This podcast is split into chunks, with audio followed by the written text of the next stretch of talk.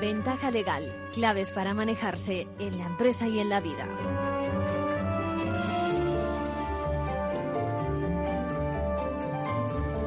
Bienvenidos, bienvenidos a Ventaja Legal, donde hoy afrontamos el recién declarado estado de alarma con mucha preocupación.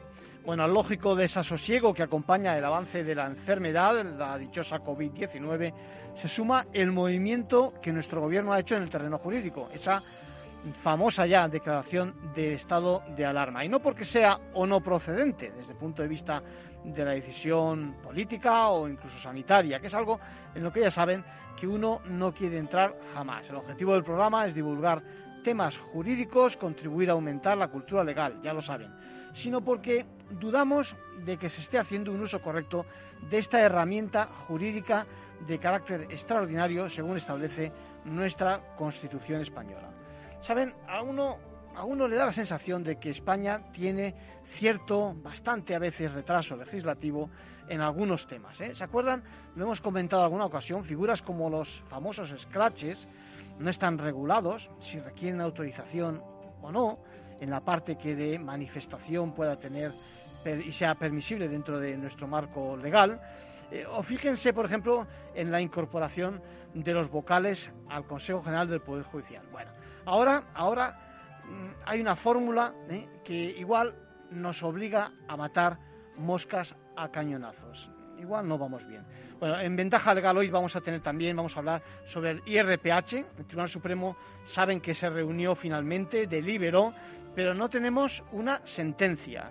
Sabemos por dónde van los tiros, pero tampoco con certeza. Por ejemplo, no sabemos qué índice va a sustituir si se declaran nulas algunas cláusulas. Y para eso vamos a hablar con Jorge Iribarren, abogado especialista en el tema.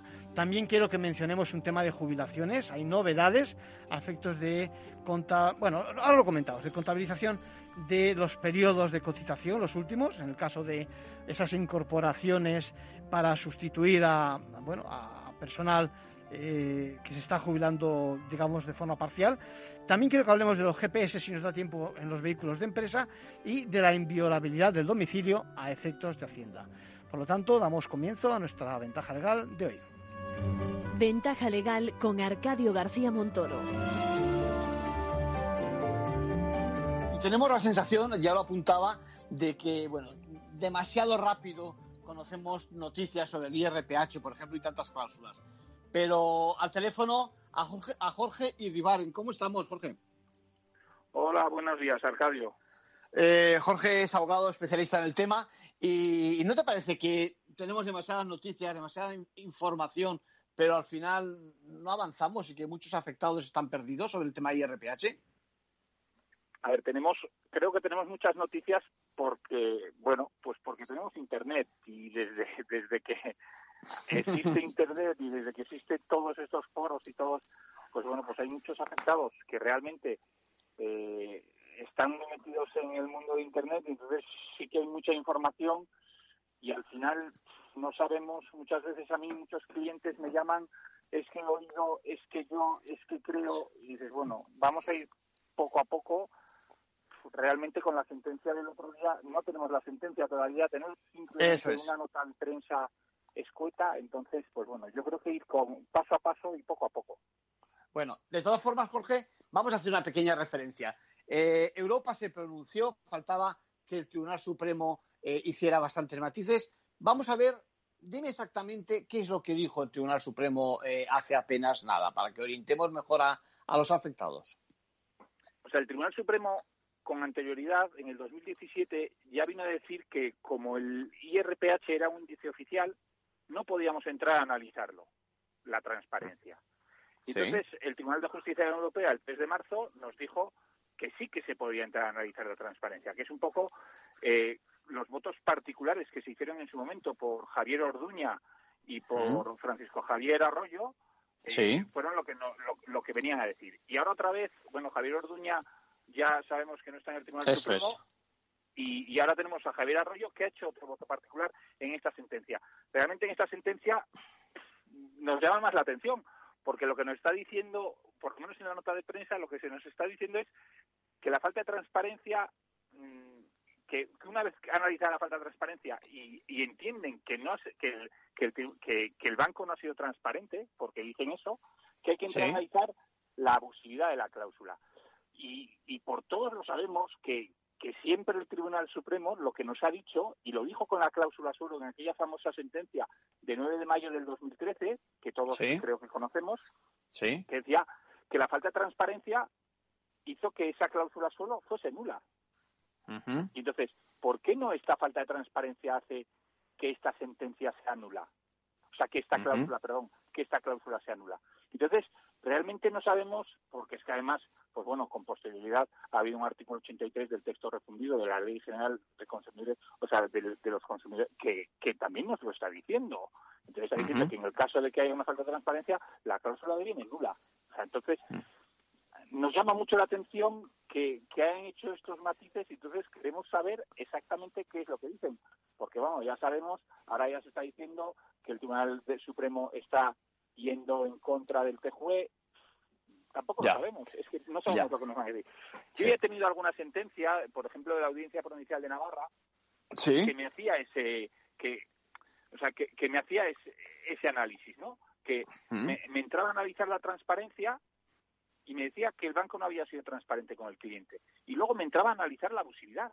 Y decía, pero ¿por qué? O sea, si, si lo que estamos analizando, cuando estamos analizando las cláusulas suelo, y con el IRPH nos está pasando un poco lo mismo que con las cláusulas suelo, con, el, con el cláusula suelo estaba muy claro que nosotros, con anterioridad a esa sentencia de mayo del 2013 que analizaba la transparencia y ese doble filtro de transparencia del que hablaban, vamos a analizar la abusividad de la cláusula suelo, porque la cláusula suelo y la cláusula techo que se ponía en esos préstamos hipotecarios no eran, eh, o sea, eran desproporcionados, porque la cláusula suelo tenía mucho más fuerza que esa cláusula techo que se le que se le ofrecía al cliente.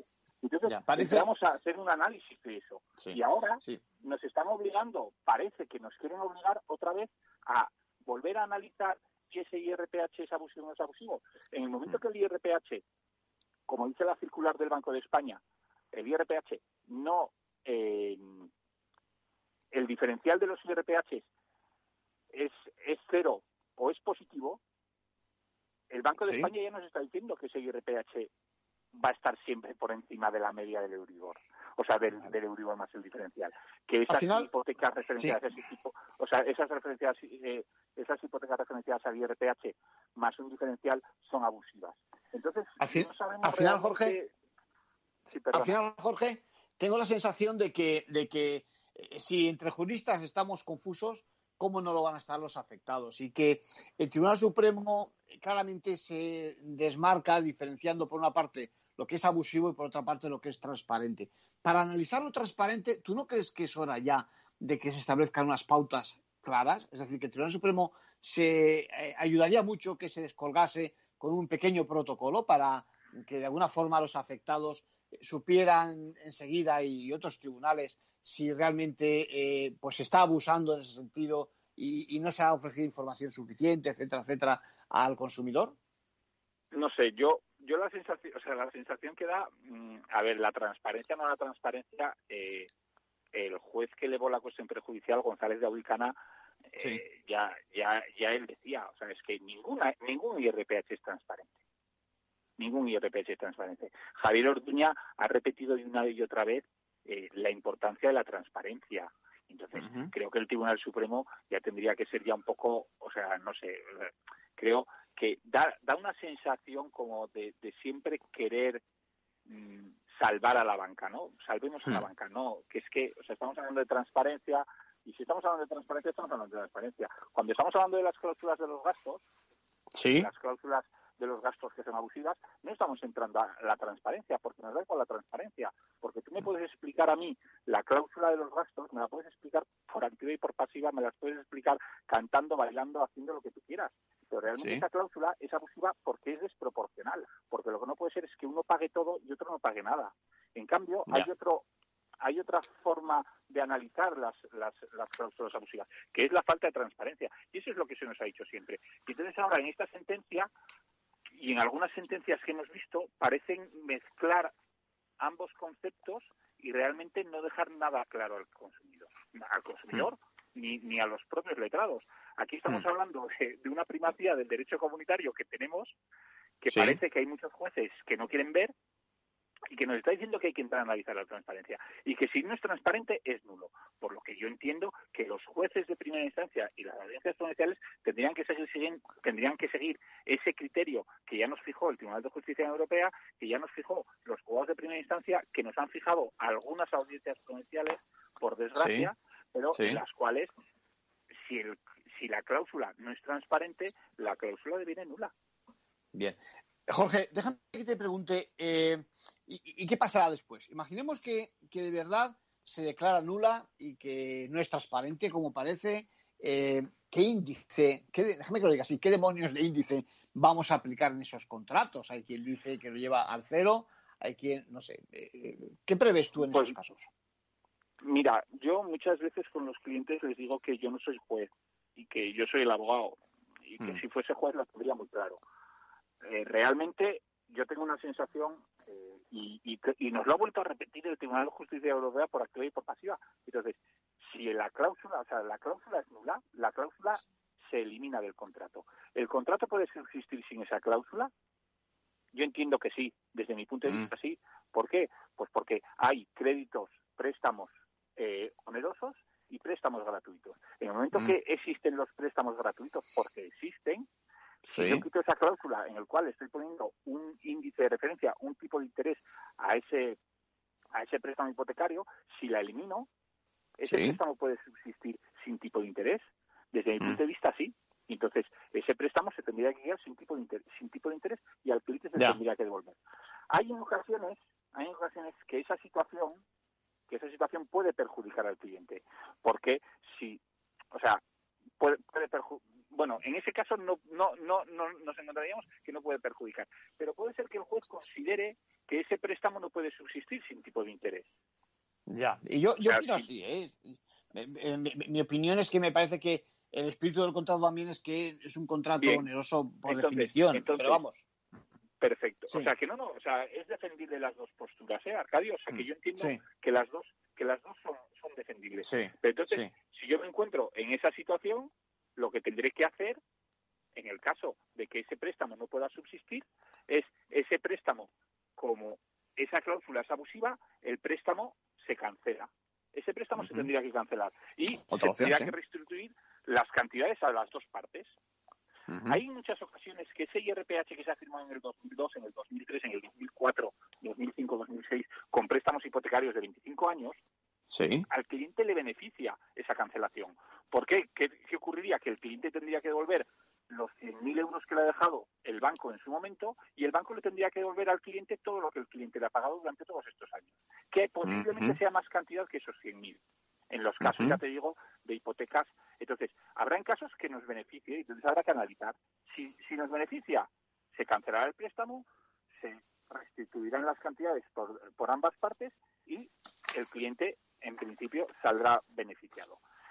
En los casos en los que no nos beneficia, que el cliente mm, no le puede beneficiar porque son hipotecas del 2013 que el cliente ha pagado muy poco, es cuando una cláusula abusiva, lo dice el Tribunal de Justicia Europea también, una cláusula abusiva no puede ser perjudicial, o sea, una cláusula abusiva frente al consumidor no puede perjudicar al consumidor, por lo que será el juez, será el juez el que determine qué tipo de interés, si las partes no se ponen de acuerdo, qué tipo de interés será aplicable a ese contrato para que ese contrato no se anule. Pero vamos, yo lo tengo mm, clarísimo. Muy claro, muy claro. Otro otro. Pero lo que no puede ser es que yo, por el artículo 33, como se hizo con los, con, con los vencimientos anticipados, que yo decida qué tipo de interés voy a poner al cliente. Que no, que es que yo, eh, yo he firmado con ese tipo de interés. O sea, he firmado con el IRPH y el IRPH es abusivo. Pues ese préstamo o se quedará sin o ese préstamo se tendrá que cancelar. Lo que no puede ser es que permitamos al, al, al juez eh, decidir si, si pone el, el Euribor más un diferencial o o, en algunas en, algunos casos que hemos visto que nos llama más la atención todavía que es el IRPH entidades por lo sí. que, si el IRPH bancos o el IRPH cajas es abusivo por esa falta de transparencia entendemos eh. entendemos que, que también ese ese IRPH o sea ese IRPH entidades también es abusivo Jorge otra de las cosas que se plantea a la calle es eh, ¿por, qué, ¿por qué tiene que al final, después de toda esta Tribunal Supremo, TJUE, luego otra vez Tribunal Supremo y, cuando conozcamos el texto de la sentencia, ¿por qué a pesar de todo no existe una resolución eh, que sea el tamiz por el que pasan todas las situaciones? Es decir, y no tener que recurrir eh, cada caso, aquellos que estén, continuar con el recurso o aquellos que todavía no estén planteados, plantearlos y por lo tanto un camino largo ¿eh? por parte de, los afectados para obtener su, su la, verdad judicial. ¿Qué te parece? ¿no, ¿No parece atrasado también un sistema de este tipo? Es que es, es un camino largo, o sea, es un camino largo que es el camino largo que se nos ha obligado por parte de las instituciones a, seguir, ¿no? Entonces, mm. eh, ahora eh, González de Odicana planteaba que si el Tribunal Supremo no era claro a la hora de que él ya ha planteado otra cuestión prejudicial. Hace cuatro días Bankia intentó eh, retirar eh, intentó sí, intentó retirar del procedimiento que se está instando en el juzgado número 38 de Barcelona a González de Audicana eh, y ahora bueno y no, no lo ha conseguido y González de Audicana imagino que lo volverá a preguntar. Al final al consumidor es muy, muy difícil explicarle esto porque no lo entendemos ni nosotros el problema es que no entendemos ni nosotros y entonces eh, todo este mare magnum de, noticias y de ahora vamos para aquí y ahora vamos para allá y ahora tenemos que volver otra vez. Realmente cuando se hacen las preguntas, yo uno de los planteamientos que nos hacemos es que muchas veces eh, esas esas interpretaciones o esas eh, al final esas traducciones porque estamos hablando de que los procedimientos son en inglés, tal, esas traducciones, esas interpretaciones tampoco hacen ningún favor. Y entonces nos encontramos que puede haber fallos o puede haber pequeños matices que, que, cambian que cambian la situación. Sí que es cierto que ahora, pues bueno, pues las preguntas, yo creo que cada vez los jueces y los abogados eh, que llevan que llevan cuestiones prejudiciales eh, tienen más conocimiento de, lo que se van a encontrar. Y entonces creo que también ellos matizan mucho más las preguntas y nos encontraremos con preguntas mucho más directas para que no haya esa posibilidad de, de, de, de, analizar, o sea, de analizar esas respuestas y, según quien la vea, le dé una, le dé una, o sea, le dé una validez o no, ¿no? Porque al final nos encontramos que cada vez que nos viene una sentencia del TJUE o tal, pues bueno, pues vemos eh, afectados, asociaciones, abogados de consumidores que decimos una cosa y por otro lado nos estamos encontrando, por otro lado, que hay abogados de banca y tal que están diciendo todo lo contrario, ¿no? Que el análisis mm. que hacen ellos de esa sentencia o de esas o, de esas cuestiones prejudiciales es totalmente mm. contraria a la que nosotros planteamos. Jorge, que yo creo que espero y mm. espero que al final pues bueno pues se vaya solucionando. Pero Jorge tenemos tenemos tenemos apenas, apenas un minuto. Déjame que te haga la última pregunta. Eh, ¿Qué te parece eso de que nos digan, parece que el sentido del fallo, pero sin embargo no recibamos la sentencia? A mí eso también me parece, no sé, una falta de, no sé, de, ¿No te parece? Pero, pero ha llegado un momento, o sea, da la sensación que vale todo, o sea, de que vale todo. O sea, el Tribunal Supremo, el Tribunal Supremo nos dice que el día 31 o el día 30 de octubre nos va a sacar la sentencia y no nos la saca porque y no llega, eso es. Que el presidente está con coronavirus o está, bueno, no, no está con coronavirus, sino que está es positivo, eh, confinado.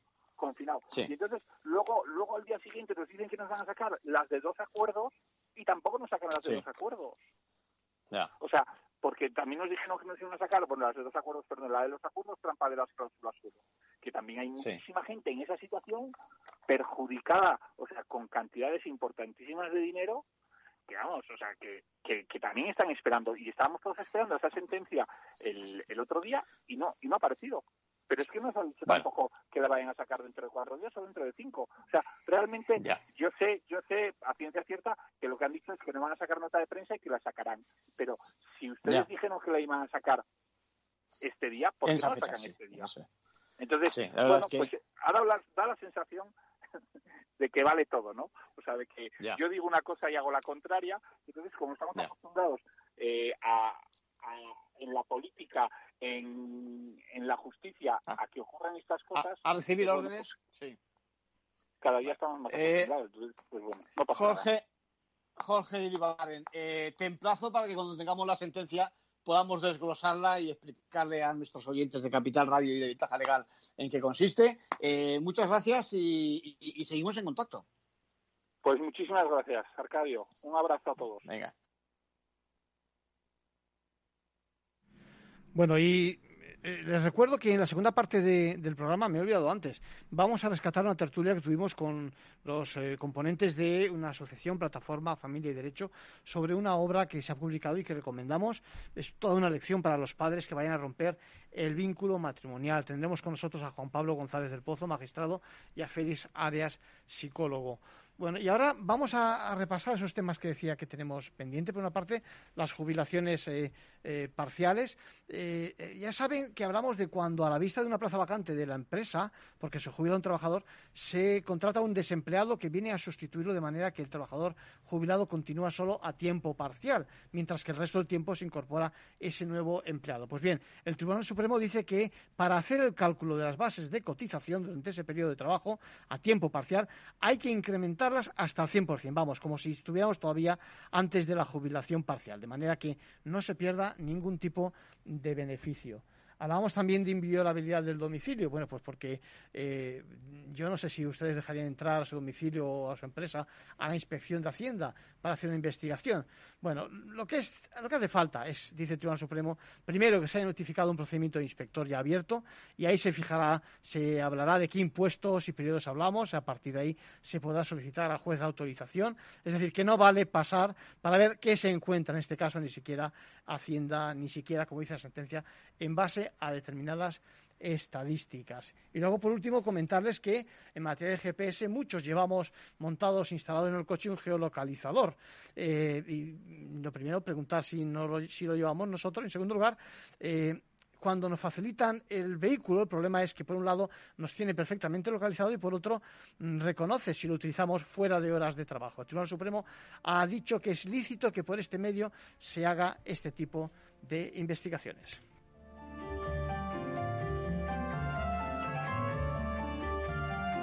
Ventaja legal con Arcadio García Montoro.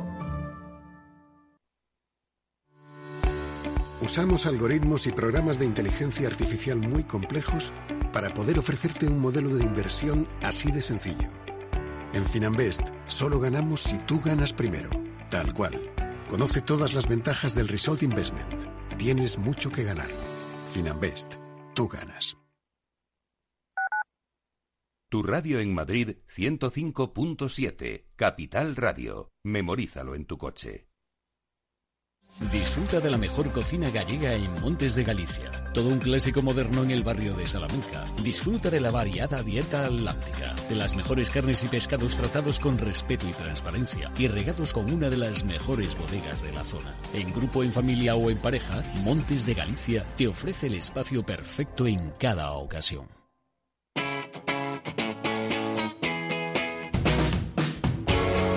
Capital Radio. Despierta la economía.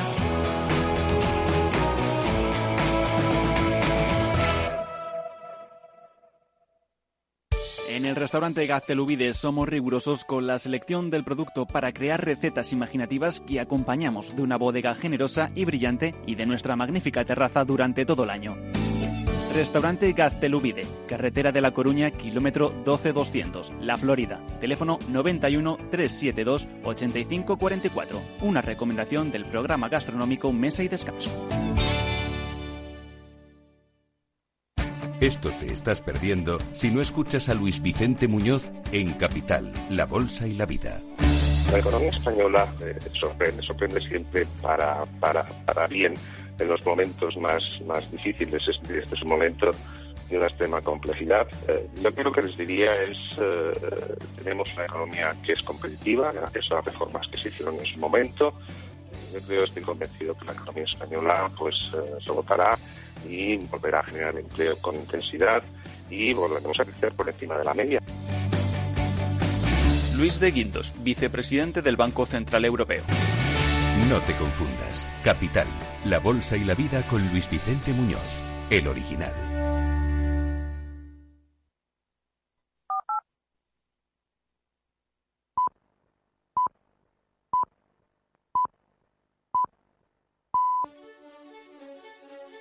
La entrevista, escuchar, es compartir conocimiento. Bueno, escuchábamos a Xavier Abelyuk, magistrado, juzgado de familia eh, de Barcelona, primera instancia 14, a Francisca Fariña Rivera, catedrática de Psicología Básica y Psicología Jurídica del Menor. Y ahora tenemos en el estudio a Juan Pablo González del Pozo, magistrado, juez del Juzgado Primera Instancia 94 de Madrid y socio fundador también de Plataforma Familia y Derecha. ¿Cómo estamos, Juan Pablo? Hola, buenas tardes. Pues, eh, y también tenemos con nosotros a Félix Arias, psicólogo, mediador, coordinador de parentalidad. ¿Cómo estás, Félix? Muy bien, buenas Bueno, tardes. Quiero, vamos a hablar del libro, ¿eh? me parece, ya digo, que muy interesante, pero primero vamos a escuchar uno, una de las experiencias que es, eh, bueno, pues eh, perfectamente, es muy ilustrativa, de Mila Cahué, eh, en la voz de Maite Gutiérrez, una locutora de, de la casa. Fernando tenía 15 años cuando entró por la puerta de mi despacho. Aunque su aspecto era el de un chico malote de barrio, bastante desarrollado para su edad, pronto descubrí a una persona tierna, responsable y con las ideas muy claras. Sus padres ya tenían sentencia de divorcio en firme y Fernando debía seguir viviendo con su padre, que se encontraba en mejor situación económica para sufragar sus estudios y mantenimiento. Su madre se había incorporado tardíamente al mundo laboral desde el momento en el que se iniciaron los trámites de la separación y encadenaba trabajos inestables con sueldos precarios que apenas le daban para pagarse un pequeño apartamento con espacio para una única persona. Sin embargo, la convivencia de Fernando con su padre no era lo buena que se podía esperar y decidió irse a vivir con su abuela materna y su perro a un barrio muy humilde que contrastaba en cierta manera con las comodidades que tenía en el hogar paterno. El padre se enfadaba continuamente, pues culpaba a la madre de que Fernando se hubiera ido con su familia en vez de estar con él, ya que ahora se veía también obligado a ayudar económicamente a la abuela para que se hiciera cargo de su hijo. La madre de Fernando le pedía que volviera con su padre para evitar conflictos, ya que ella nunca le había incitado a que hiciera ese cambio. Tenía ya suficiente con lidiar con su propia situación como para tener que asumir reproches que no le correspondían. El padre de Fernando había presentado demanda contra la madre y su familia, y era preciso conocer por qué Fernando había tomado esa decisión. Fernando me contó entonces que los momentos más felices de su niñez los recordaba en casa de su abuela, en una pequeña vivienda con patio y acompañada siempre por un perro. El divorcio de sus padres comenzó cuando tenía nueve años y le había resultado especialmente doloroso ver la desesperación de su madre y el estado en el que quedó, pero también quería a su padre, con el que pasaba muy buenos momentos y que siempre se había preocupado por él. Tras años de litigio, llegó por fin la sentencia, cuando estaba a punto de cumplir los 13 años y se encontró solo en un piso muy bonito, pero sin la sensación de seguridad que tenía cada tarde cuando volvía del colegio. Empezó a ir con más frecuencia a casa de su abuela con la excusa de ayudarla a pasear el perro, especialmente por las noches, hasta que un día decidió que se quedaba allí. Junto a ella llevaba un estilo de vida que le complacía. Tenía cariño, comida caliente, diversión y alguien con quien hablar a diario. Mejoraron sus resultados escolares y se le veía básicamente feliz. ¿Estás seguro de lo que vas a declarar ante el juez? Sí, me dijo. Quiero ver a mi padre y a mi madre cuando quiera y pasar un buen rato con ellos. Pero también quiero mi vida ordenada. Me gusta llegar a casa y que mi abuela me tenga la merienda preparada. Los fines de semana hablamos mucho mientras desayunamos y no me habla ni de mi padre ni de mi madre. ¿Sabes qué? Hablamos de mi novia. He empezado a salir con una chica del barrio. Vaya con Fernando, pensé. Este chico sí que sabe. Si sigue así, se va a convertir en un adulto delicioso. Sabe lo que es importante y no ha dudado ni un minuto en procurarse él solo su felicidad. Bien por ti. Bueno, pues ya ven qué lecciones de vida nos dan a veces eh, los chicos, los adolescentes, las chicas. Eh, como tenemos en el estudio, decía Juan Pablo a Félix, me gustaría compartir con vosotros, que compartierais con nosotros vuestras experiencias. Juan Pablo, la idea es una idea fenomenal, coordinada por eh, los autores que hemos dicho y por tantos profesionales, pero eh, eh, hay muchos casos, es decir, en la vida profesional tenéis, ¿no? Cuéntame un poco. Sí, efectivamente, hay muchísimos casos que todos los profesionales que oímos o escuchamos a los niños eh, podríamos contar. Eh, y yo en el libro he expuesto dos casos, uno un poco más detenidamente y otro de manera muy breve, Sí. pero hay cientos de ellos más. ¿no?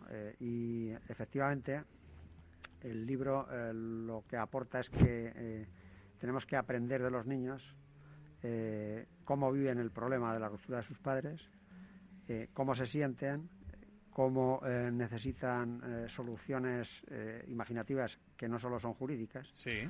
Y bueno, en definitiva, el, el, libro y la idea de la plataforma Familia y Derecho está en la idea de una jurisdicción especializada precisamente para dar respuesta a los graves problemas que afectan a, los progenitores en los conflictos de pareja y sobre todo a los hijos, que son siempre los que sufren los peores daños psicológicos, a veces irreparables, como puede explicar muy bien mi compañero de mesa y amigo Félix, eh, más tarde. Bueno, la verdad es que eh, el conflicto evidentemente arrasa con todo en general y, en este caso con, los niños, ¿no? Pero evidentemente eh, el libro que me interesa que lo sepan ustedes, se lee muy fácil, son como si fuera capítulos de cada uno de los autores, y son muchos los autores, todos profesionales, y explican eso, pues la casuística, es decir, cómo eh, esas lecciones que nos han aportado los, los niños, las niñas y los adolescentes, ¿no? ¿Qué experiencia tienes tú, Félix, en este sentido? Bien, yo creo que es importante escuchar a los niños y también utilizar sentido común cuando les escuchamos, porque en el libro una de las cosas que, mm, en mi breve texto, una de las cosas que planteo es precisamente que ellos se pueden adaptar a las situaciones, pero en ocasiones se tienen que maladaptar, se tienen que adaptar al conflicto de los padres y sería estupendo que los padres pudieran entender, los padres y las madres, que ese conflicto va a tener consecuencias futuras en ellos y que no deberían permitir que se adaptara a él, sino que pudiese ser lo más libre, feliz y autónomo posible sin tener que elegir ni tomar decisiones. Sí. Y Juan Pablo, cuéntanos alguno de los casos que tienes. Te das miles, pero a ver, cuéntanos Yo en el, en el libro he contado dos casos en los que la audiencia a los niños fue fundamental para la decisión que iba a tomarse.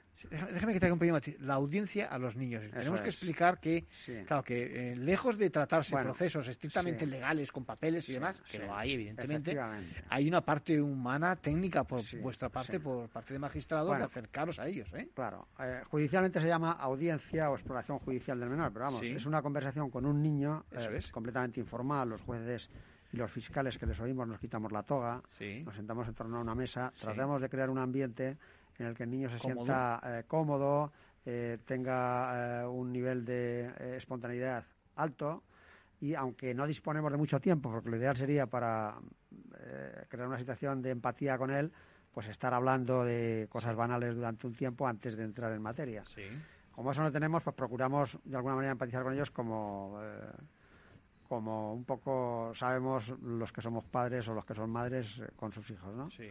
Y a partir de ahí, pues obtenemos una información importantísima que solo ellos nos pueden trasladar. El gran drama es que esa información tan útil que obtenemos a veces eh, no podemos, por así decirlo, citar la fuente en la sentencia o en la resolución judicial porque eso puede acarrear graves problemas a los niños con sus padres, porque hay padres tan irresponsables que mm, eh, toman eh, revancha contra sus hijos, se enfadan muchísimo, incluso les retiran el habla hmm. a niños de cierta edad, cuando el niño ha contado en el juzgado algo que al padre o la madre no les gusta. Y eso es terrible para el niño. Es una especie de represión que, claro, que... Porque, claro, es una represión eh, para ellos muy dolorosa, aparte de que les coloca en, digamos, en, la diana del conflicto. Ellos son el pim pam pum de uno y otro. Y eso es terriblemente injusto para los niños y muy terrible para su evolución posterior. ¿Qué te parece, Félix? Totalmente de acuerdo. Y muchas veces esos planteamientos que hacen los padres, eh, sin darse cuenta, están consiguiendo que el niño les diga lo que ellos quieren oír. Pero quizá no es lo que ellos necesitan oír tampoco. Yo suelo hablar del conflicto como un tóxico que se va apoderando de las personas y que hace que condicionen sus decisiones y muchas veces sus deseos. ¿no? Y algunos de estos padres y madres, yo pienso que si no estuviesen en esa situación, seguramente actuarían de otra forma y podrían estar más próximos a lo que de verdad necesitan sus hijos y a lo que de verdad quieren ellos. Sí, porque al final se trata de sacar adelante eh, la vida de los hijos, no la de uno que, yo qué sé, que ya se buscará la vida, ya es adulto y demás, ¿no? Eh, me ha gustado lo de tóxico, ¿no? Al final estamos intoxicando, digamos, al, menor, ¿no? Quizás. Sí, eh, ellos, los propios padres están contaminados por ese conflicto y sin querer van intoxicando a sus hijos y al final lo que reciben es eso. Es curioso que muchas veces cuando le preguntamos a los padres y las madres qué quieres, no nos dicen quiero que mi hijo sea feliz, que tenga un futuro, que sea una persona libre y autónoma no, lo que te dicen es quiero mm, la custodia, quiero que la madre o el padre no los vea, o quiero que mm, y eso es propiamente el conflicto. Un padre y una madre, en circunstancias normales, seguro que no diría todo. Plantearse eso. Bueno, a mí, al final, lo que, lo que me sorprende y se ve precisamente en esta obra es eh, el alto nivel, la sensibilidad que tenéis los profesionales porque parece que algunos piensan que eso es ir al juzgado, a un sitio frío, ¿eh? o a un punto de encuentro, etcétera, a un sitio frío y demás, pero eso está cambiando. es decir, eh, estamos hablando de gente que, con los propios testimonios que estamos viendo, se ve que, que aprenden también, ¿no? Eh, en ese sentido, yo creo que esta obra, fijaros, Fijaros si la recomiendo que diría que tendríais que exigirla para cualquier matrimonio que entre en conflicto. Es decir, que primero lean la casuística que, está, la casuística que estamos viendo y, van a aprender ellos. ¿No os parece? Efectivamente. Eh, conectando un poco con lo que acaba de decir eh, Félix, eh, es cierto que ese, ese tóxico que se inocula por los padres a los hijos muchas veces es en realidad una manipulación. Es decir, manipulan su voluntad para que ante el juez o la fiscal digan lo que ellos quieren que digan, no lo que los niños realmente sienten. Y eso es terrible. Eso es terrible porque, como acaba de decir muy bien Félix, los niños que son muy inteligentes dicen a su padre lo que quiere oír y a su madre lo que quiere oír, que son cosas contrapuestas. Al final los hijos pueden manipular a los padres. Y si ¿eh? el juez y la fiscal tienen habilidad suficiente, pueden eh, efectivamente saber cuáles realmente los sentimientos y la voluntad del menor, que no siempre es fácil, porque hay niños eh, muy difíciles. Yo tengo cuento como experiencia anecdótica que en una ocasión exploramos a un niño de 11 años y no articuló palabra. No fuimos capaces de, por más tiempo que le dimos, pero venga, no te asustes, que todo lo que nos cuentes aquí va a ser secreto, no vamos a contar nada a tus padres, lo que vamos a ver es cómo te sientes, eh, qué te gustaría, eh, si estás más a gusto con uno o con otro o con los dos, eh, que nos cuentes un poco cómo estás viviendo tú el, enfrentamiento de tus padres. No hubo forma de tal, por claro, por el miedo que les da, el que sus palabras se puedan interpretar por uno u otro.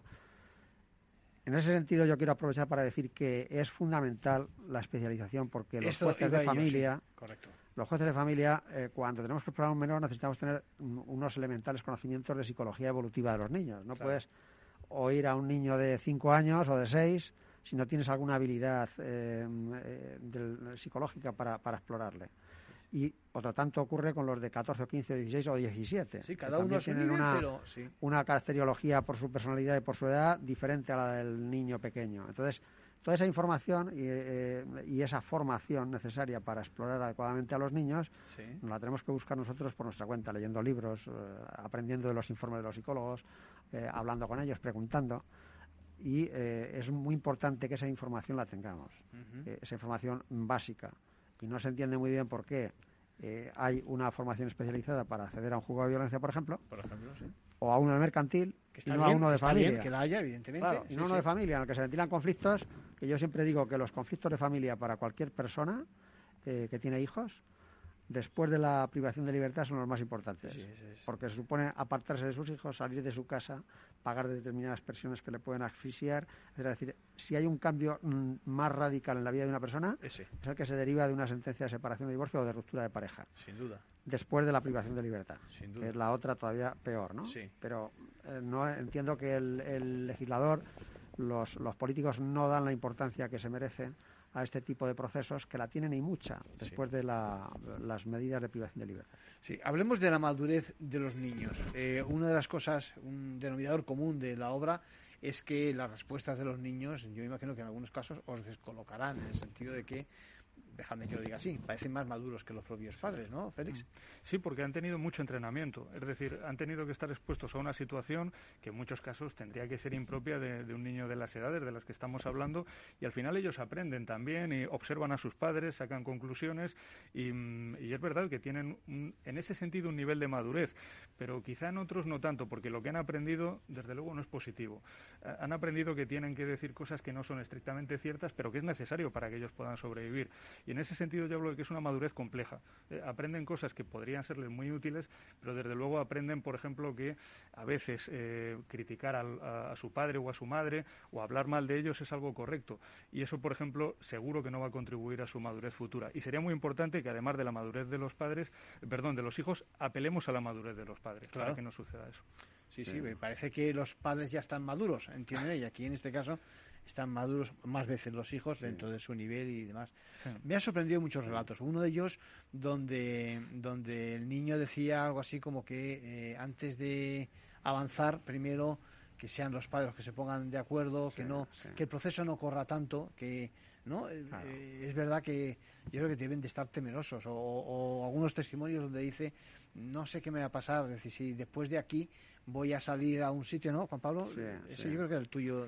Hay, hay eh, algunos relatos realmente inquietantes. Hay el de un niño que decidió irse a vivir con su padre y de esa decisión se arrepintió toda su vida, porque la relación con su padre no fue buena, terminó bastante mal, y él siempre tuvo eh, el, el problema de conciencia grave de qué habría pasado si él no se hubiera pronunciado. Es decir, mm. él tuvo la sensación de que se le había trasladado una decisión que no le correspondía en ese momento porque no estaba preparado para adoptarla. O sea, que en el fondo ha pensado que si lo hubiera tomado, digamos, el equipo técnico, igual hubiera acertado, no escuchando o escuchándole, pero no decidiendo claro, De alguna manera lo que ocurre en los conflictos es que se obliga a los niños a madurar antes de tiempo hasta el punto de que en muchos casos los niños asumen roles que corresponden a los adultos. Por ejemplo, si un niño de 12 eh, años ve que su padre injustificadamente, cada vez que habla de su madre, eh, la abeja, la humilla, la insulta, etcétera, etcétera, el niño se convierte automáticamente, como es natural, en el defensor de su padre.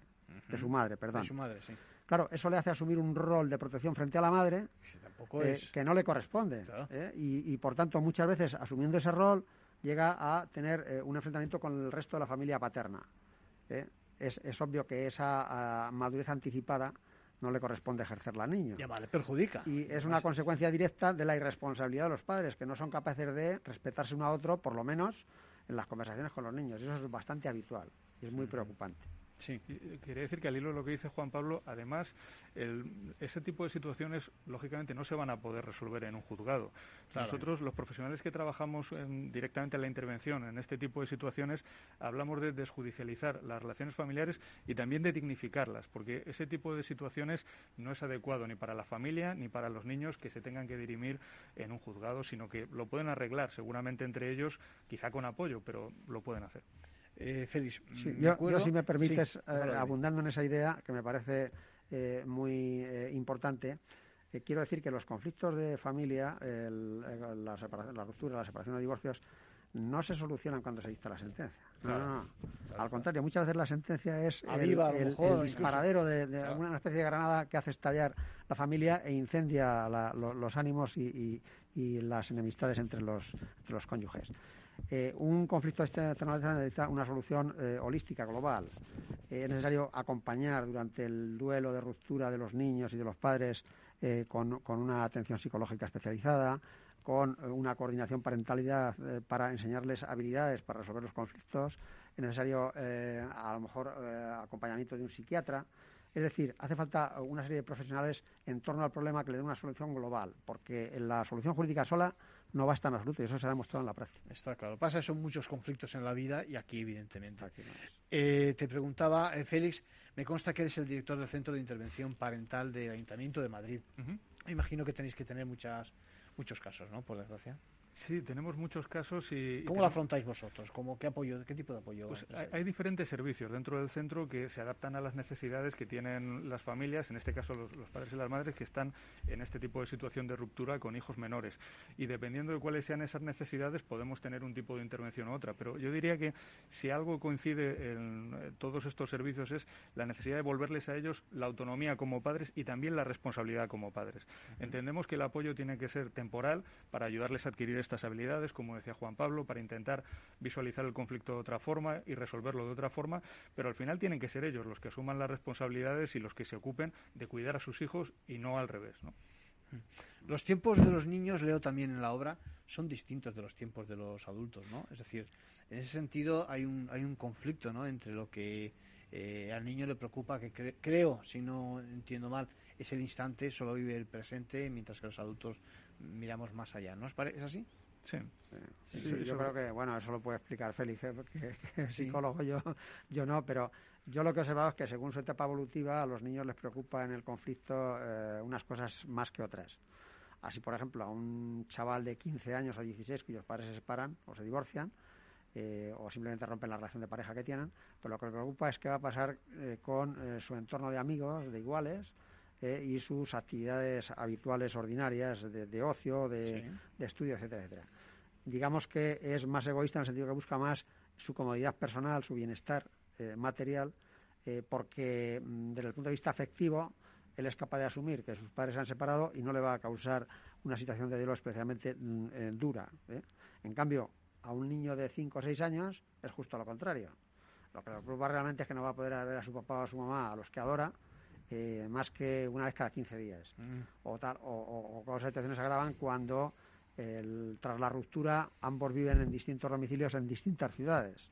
Eso sí que es, es un lío, muy, muy perjudicial para los niños, claro, porque pierden el contacto con alguno de ellos. Y ahí, como las custodias compartidas mm. son casi imposibles, mm. según la distancia que haya, cuanto más distancia, más imposible resulta ejecutarlas, pues todavía la situación se vuelve más dramática para los niños eh, de padres que están en situación de Al final, todo el sistema y vosotros como profesionales estáis por, apostáis por, estáis obligados también a promover el interés superior del menor. Es decir, el menor es lo más importante, ¿no, Félix? Totalmente, totalmente. Y, en esa línea pensar qué consecuencias tienen las acciones y las decisiones que se toman sobre ellos, sobre su bienestar y sobre su vida futura. Y, yo creo que ese es precisamente el interés superior del menor. No pensar tanto en lo que plantea cada uno de los padres y, madres, sino qué necesita el niño y qué va a suceder si esa decisión se lleva a cabo eh, a medio y, corto plazo. Félix, ¿algún caso que te haya marcado especialmente? ¿Alguna situación que tengas en mente?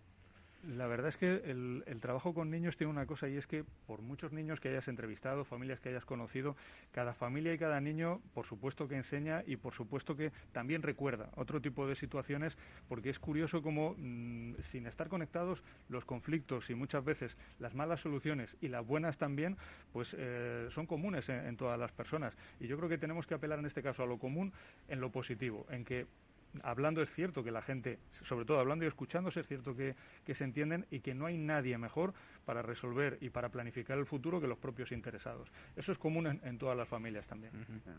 Yo creo que, repito, que si los padres leyéramos este tipo de obras antes de entrar en conflicto, seguramente entenderíamos, comprenderíamos más que hay que enfocar la cosa de otra manera, ¿no? Soluciones alternativas, es decir, estamos hablando con un magistrado y con un psicólogo, eh, ¿Qué tal las otras soluciones? Soluciones alternativas, porque evidentemente apostamos por la especialización aquí en Ventaja Legal, no hacemos más que decirlo, sobre todo en familia, pero ¿hay, hay soluciones alternativas quizás para este tipo de conflictos? ¿Qué os parece? Porque todo, ese, todo ese seguimiento que por el que has apostado, Juan Pablo, eh, igual se hace mejor, entre comillas, eh, al margen del juzgado, no sé. Hombre, eh, si se pudiera aplicar una mediación anterior al proceso, anterior, eso sería eh, ideal. Ahora mismo lo que tenemos en España es una mediación eh, procesal, es decir, que hasta que no se inicia el proceso no cabe acudir a mediación. Las partes pueden, si se ponen de acuerdo, acudir voluntariamente a un mediador o a una institución de mediación pero eso es difícil en la, en la etapa de conflicto inicial, en la que el enfrentamiento es muy agudo, pues es muy difícil que se logre sin, eh, si no hay una norma que de alguna manera les obliga, entre comillas, porque la mediación es voluntaria, a acudir a un mediador. Eso sería la solución ideal. No solo la mediación, sino el acompañamiento al mediador con otros profesionales que pueden prestar servicios a, a la pareja en conflicto para ayudarle a, a sobrellevar la, la ruptura. Sí. Porque es un cambio radical en la vida de las personas, de cada uno de los progenitores y de los hijos. Claro, eso no se improvisa de la noche a la mañana. Serían el apoyo de un psicólogo, de un pedagogo seguramente, de eh, un eh, trabajador social, todo ese tipo de apoyos. En el proceso judicial, la solución es la misma. El juez tiene que tener especialización y luego tiene que tener, tener un equipo multidisciplinar eh, a su servicio que le asesore informes psicosociales, que le asesore en caso de duda, que eh, también preste apoyo psicológico o social a los padres que lo necesiten, etcétera, etcétera. Entonces, eh, es una solución global que no parte solo del juez, sino de un montón de profesionales. Sí, eh, lo que dice Juan Pablo, eh, me gustaría decir que quizá ese tipo de soluciones, que es verdad que llamamos tradicionalmente alternativas, podríamos considerarlas, tal y como ha explicado él, complementarias. Es decir, tendremos que ver en cada caso cuál sería el profesional o el tipo de afrontamiento que necesite. Seguramente habrá muchos, afortunadamente la mayoría, que no van a necesitar ningún tipo de apoyo, pero habrá otros donde es conveniente que puedan acudir a un mediador, a un psicólogo, a un coordinador de parentalidad, a, otro tipo de intervención psicosocial y sobre todo, y quiero insistir en lo que decía Juan Pablo, la mediación y los procesos de diálogo antes de, ir al juzgado, para nosotros entendemos que son esenciales y que evitarían muchos conflictos y mucho deterioro futuro. Bueno, quiero acordarme de la plataforma. Yo aprovecho para decir, porque eso a lo mejor él por, por rubor no lo dice, que la coordinación de la parentalidad, él es coordinador de parentalidad y dirige además el centro y el servicio de coordinación de parentalidad del Ayuntamiento de Madrid. Es un servicio que mm, se ha creado en otros países, ya se está aplicando en Cataluña desde hace años y aquí en Madrid desde hace también dos y medio, ¿no? Dos y medio. Y es un servicio muy útil para las familias en alto nivel de conflicto porque les enseña un montón de habilidades, sobre todo les enseña a, saber dialogar entre ellos, que es el, primer paso para que puedan ponerse de acuerdo en algo. Si no hay diálogo, no hay posibilidad de alcanzar ningún consenso. Y ese servicio que está funcionando en el Ayuntamiento de Madrid es un servicio que eh, se está demostrando que es muy eficaz, muy útil y que quizá hay que pensar seriamente y hay que pedir a los políticos que lo extiendan y lo generalicen y lo regulen por, por ley en las respectivas comunidades autónomas y naturalmente lo doten presupuestariamente para que se pueda extender a, todas las familias que tienen realmente un nivel de conflicto muy alto. Decía, eh, quiero que recomendemos mm, la eh, web de la plataforma familiayderecho.org. Es el origen precisamente de esta obra. Os agradezco, Juan Pablo, Félix, vuestra eh, colaboración con Ventaja Legal. Eh, seguimos en contacto, vamos a ver qué repercusión tiene la obra. Eh, lo dicho, habría que verla antes de entrar en conflicto. Y en todo caso, bueno, pues les cito para que ya saben, todas las mañanas a las 8 menos 10 nos escuchen en el programa de la mañana de Luis Vicente Muñoz y en todo caso ya saben los lunes a las 13 horas y los domingos a las 8 de la mañana cuídense y seguiremos hablando de tantos temas que tenemos pendientes y que hoy han pasado a segundo plano por precisamente el tema de, la familia.